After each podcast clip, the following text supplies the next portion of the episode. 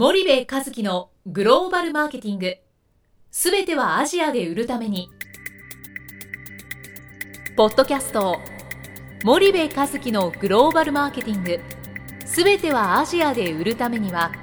過去10年間で1000社以上の海外展開の支援を行った森部和樹がグローバルマーケティングを分かりやすく解説します。グローバルマーケティングとは世界のニーズに応えて利益を上げること。アジアで売るためにはものづくりプラスグローバルマーケティングを武器とした戦略を持たなければなりません。日本には素晴らしい企業が多く存在します。その企業とともにアジア市場を目指したい。再びジャパンアズナンバーワンと呼ばれる時代を作りたい森部一樹はそんな思いを持ちながらこの番組を皆様にお届けいたします。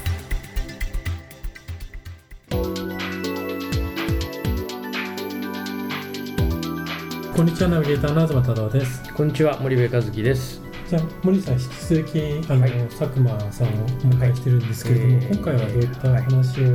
はい、えっ、ー、とハラルジャパン協会の佐久間理事をお迎えして、えっ、ー、と前回まあハラルとは何ですかってお話をお聞かせいただいたと思うんですけど、ちょっとハラルのことを理解してもうリスナーがあのだいぶされたと思うんで、うん、このハラルジャパン協会っていうのが一体あのどんな協会でな何をあのやってるのかっていうそんなお話をお聞かせいただいてもいいですか？はい、はい、あのー、ハラルジャパン協会ですね実は2012年に、はい。作った非営利の一般社団法人なんですけど、はい。はい、このハラルないしはハラルのこのビジネスをですね、はい、やっていこうと思うと皆さんあのハラル認証団体というところにどうもご相談する傾向があるんですよね。うんうん、っていうことはどういうことかというとハラル認証団体に相談するということは、うん、ハラルが必要なのか必要じゃないのかまたは取得に向いてるのか向いてなくてもお仕事の関係上ハラル認証をしとくというのがゴールになりがちなんですよね、ですから比較的今までですね実はハラル認証団体に相談して輸出や進出があまりうまくいかなかったと、これが今まで実情だったんですよね、そうじゃなくてこのハラルビジネスっていうこのハラルっていうキーワードを私たちはまあえー、どちらかというと開けごま的な意味でですねキャッチフレーズ的に考えてまして、えー、ASEAN や中東に向けての輸出進出の一つのきっかけにしようというふうに私ども考えているので実はこのハラールっていうもの、つまりイスラム教の基本をきちっと理解しましょう、それからハラールの認証のそのプロセスとかそういったことも最低限勉強しましょう、つまり日本にはなかなか宗教をですねビジネスに取り組もうっていうのはなかなか難しいと思うので、それを自分の企業の中に取り入れるためにまず勉強して、役員会議や経営会議でその資料としてどん。と出して、えみんなで議論して取り組むか取り組まないかも決める、そんなことをですねまずやれることを作ろうと、強いては、えメイドインジャパンの美味しいものを、または素敵なものを世界中のイスラム教徒の方に使ってもらってまたは食べてもらって日本の活性化、経済の活性化ができればと、そんな思いで、え作った団体ですので私どもの団体というのは何するところかというとですね一言で言えば、えー、勉強教育するところ、勉強するところ。それから、えー、売れないもの日本にそもそもハラールつけて、えー、日本で売れてないものが、あハラール対応しても売れないですし、えー、輸出できないものがハラール対応できても輸出できないので、調査しましょう。と、この調査の重要性、それから、えー、ハラール認証がゴールじゃないので、売るっていうことに対してやっぱり PR をしたり、販売促進をしたり、そういったことの PR なんかを会員企業を中心に行うと、こんなことを趣旨で私どもやってる協会です。はい。そうするともうハラル認証機関に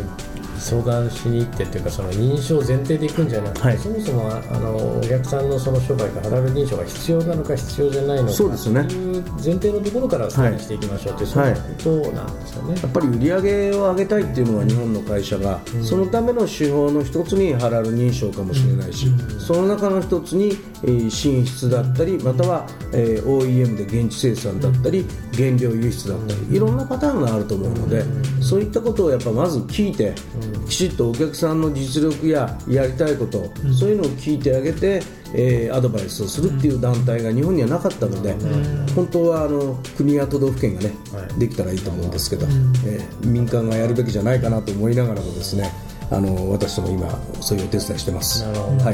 いじゃあちょうどハラルブームが、うん、あの2012年というとちょうど、うん、そうですね。わーっと盛り上がってきた、はい、そんなタイミングですかね。そうですね。前回お話できなかったんですけど、はい、なぜ今ハラールなのかっていう話なんですけど、うん、まさに今森部さんがおっしゃられたその2012年の9月なんですよ、つまり尖閣の問題なんですね、尖閣問題で皆さん中国一辺倒の、カントリーリスクっていうものに対して非常に感じるようになって、チャイナプラスワンっていうのを意識し始めました、で11月にやっぱり竹島の問題が起きて、あやっぱりこれは間違いないなと。カントリー一つの国に対するやっぱりアプローチだけではやっぱり不安定さが、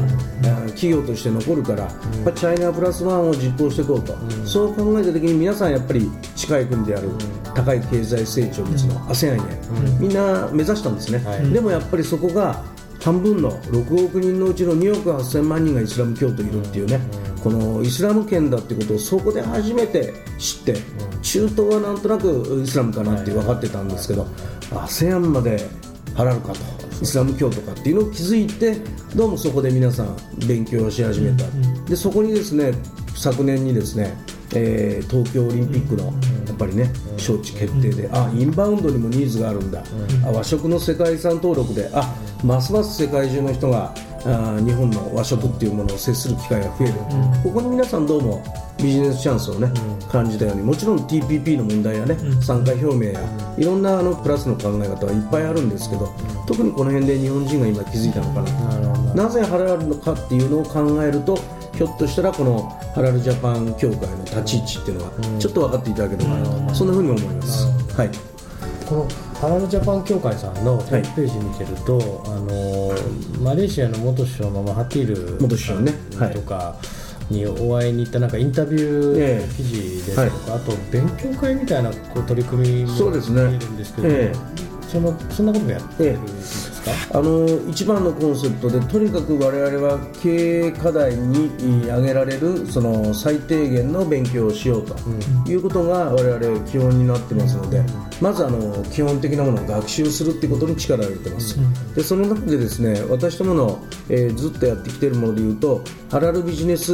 交流会っていうのをもう18回19回1年半以上やってましてこれはあのスピーカーを呼んでですね1人のスピーカーを呼びながらえー、皆さんに会員の方また非会員の方に集まっていただき、それから、えー、ハラル認証を取った会社さんの3年間全然売り上げが上がってないよって話から、いや最近こういう方法でうまくいったんだっていう成功事例失敗事例なんかも語ってもらいながら海外の展示会事例とか、そういったものをねあのハラル弁当なんか食べながら、えー、行ってこれ毎月1回やってますね。こういうハラルビジネス交流会っていうのをやったりまたはあの基本的な学習をですね実はハラルとかハラルっていうのをですね、検索すると答えがいっぱい出てくるんですよね、えだから答えがいっぱい出るっていうのはなぜかっていうことも含めて、えー、私どものハラルビジネス講座というものなんですが大体10時間ぐらいです2日間で10時間ぐらいの勉強を座学とモスクに行ったりハラルショップに行ったりする、えー、外行くのと、この10時間をある程度マスターしていただくと基本的なことは大体マスターしているこんなものをですね今1年以上やり続けまして150人ぐらいの方が、あ終了いたしまして、中にはハラル認証を取って活躍されてたり、中にはですねあの珍しいところでは豚骨ラーメンのチェーン店さんがね、はい、参加して今はハラルには取り組まないと、うん、そういうことを決められると。いわゆる経営判断の材料にしてもらうっていう、はい、そんなことをね今やったりしております。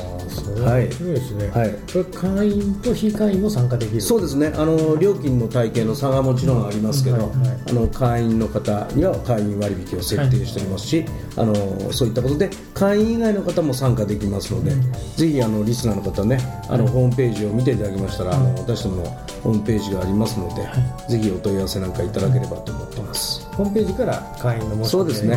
はい。安いんですよね、ね意外とねあのこういう専門のあの研修の中では非常にあのリーズナブルな料金設定を、ね、あのしたりしてると思います。月数千円とかそんなそうですね。会員だとですね月月額に直しますと4200円ぐらいから、うん、あの参加できます。同じですね。そうですね。あのハラルビジネス講座も、はい、あの逆に言うと1回に直すと、そのぐらいになるかなと、そんなふうに思ってます月々直すと。はいあとはですね最近はやっぱりあの農林水産省や経済産業省、観光庁からもやっぱり私も引き合いをいただき、うん、調査をしたりセミナーをやったり、うん、そんなことも非常に多いんですが、うん、あの最近やっぱ都道府県がですね非常に今力を入れてまして、えー、銀行都道府県、えー、商工会商工会議所、そういったところから今年間北海道から沖縄まで大体100本ぐらい企業研修企業セミナー受けてますので、はい、月のうち3分の1ぐらいは、あの地方に行ってます、はい、それは地方の自治体から呼ばれてそうです、ね、そこに行って講演を、そうですね講演、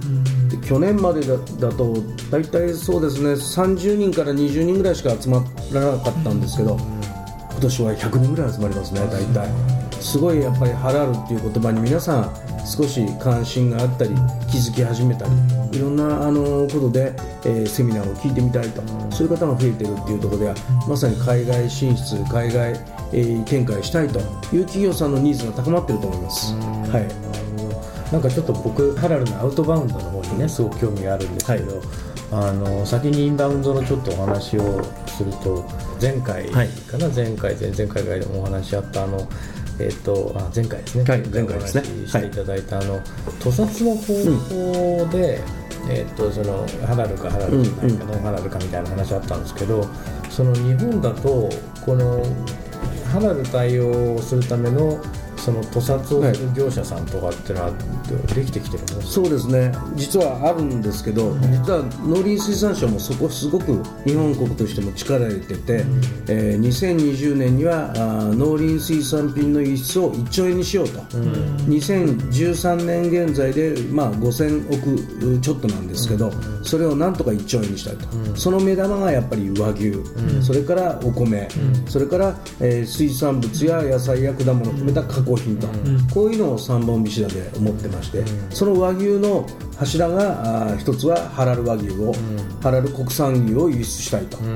そういうのが今あ非常に力を入れてまして昨年度も農林水産省がその土地区上の助成をですね、えー、60億円ほど出してやっております、うん、そういうのを今整備しているところがね、えー、熊本であったり佐賀であったり神戸牛であったりまたは、えー、今米沢だとか飛騨牛とかいろんなところが今整備しつつあると、これは次のねあの輸出に向けたっていう展開では非常にいい大きなあのダイナミックな出来事の一つだと思います。インドネシアの人なんて和牛大好きだしあの前回おっしゃってましたけどラーメンも本当に好きじゃないですか、はい、3か月に1回和牛食いにね、インドネシアの友人がこっち来るんですよね、うん、で、まあ、ハラル大丈夫なのか？っていうと、うんちょっと特別とかって、うん、旅行に来たら特別って方結構多いですからね。あの言って、ええ、あの食べてますけど、うん、あのなんかそのハラルのね認証も、うん、その日本がやってるハラル認証のその屠殺の方法っていうと、すごく信頼性がイスラム圏でも高いじゃないですか、うん。ね、日本がやってるからっていうんで。ええ、でそれやらないっていうのはないんですよね、うん、世界銀行の4分の1がそれを求めてるんであれば、早期に整えた方がそうですね。全然今お話出てたちょっとインドネシアの話をねちょっとさせていただきたいんですけど、インドネシアは実は日本の和牛が解禁されてないんですね、そうなんですこれ、えーと、インドネシアは隣の国が、えー、ハラルの和牛の世界一の輸出国である、オーストラリアが実は控えてて、オーストラリアの WAGYU の和牛が実は、あ種で出ていまして、えー、実はそことの関係が非常にあって日本の、えー、実は和牛っていうのはまだ輸出できないんですよ、ただし、えー、どうも近々輸出解禁されるんじゃないかと、日本のやっぱり国もね、えー、ロビー活動を一生懸命やり、い。ろんなことでもう少し経ったら解禁する。でその一つにですね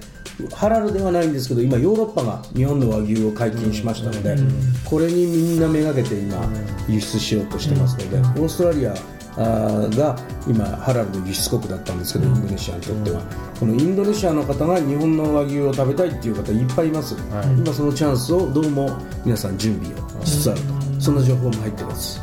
オーストラリアの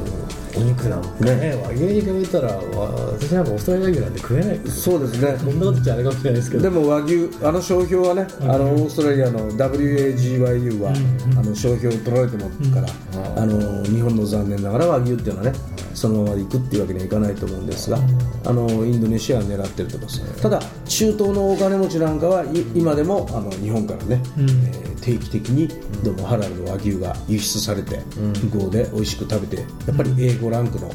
えー、美味しいのをステーキで食べられてると、どうもお金ある一定層のお金持ちの方という話も聞くんですけどね、そんな話もありますね。香港なんかからも、業者がお肉屋さんに牛を丸ごと買いに来て、うん、そうですね。一頭買いっていうのは主流ですかね、うちの会社にね前に電話がありまして、はい、あの肉屋さんからなんです、うんちょっと中国人がお肉を買いに来たと、うん、で困困ってるんだけど来てもらえないかって、うん、ホームページで検索して、うん、そのなんか中国強そうだからっつって連絡あったんですけど、なんかその肉をね、あのあったらあの全部くれって言ったんですけどね、で FOB ジャパンでいいとあとはもうこっちで処理する、なるほどねあの売ってましたけど、ね、やっぱ和牛ってコンテンツはやっぱり世界中から憧れていますからね、あのやっぱここは一つ大事にしていきたい、あの重要なところだと思いますね。はい。貴重なお話ありがとうございます。はい、どうもありがとうございます。佐久間さん、次回また、はい、あのえっ、ー、と今度インドネシアのそうですね。企業の事例みたいな話をぜひお聞かせいただければわ、はい、かりました。またよろしくお願いします。はい、よろしくお願いします。ありがとうございました。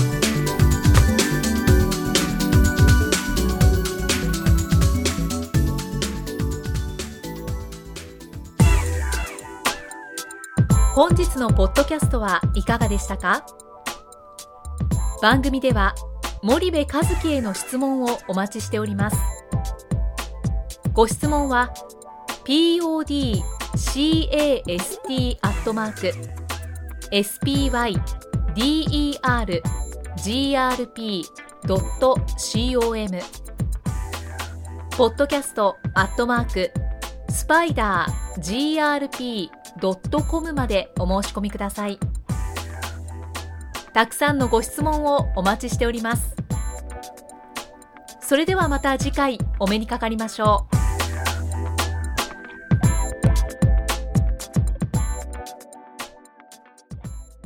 森部和樹のグローバルマーケティング。この番組はスパイダーグループの提供によりお送りしました。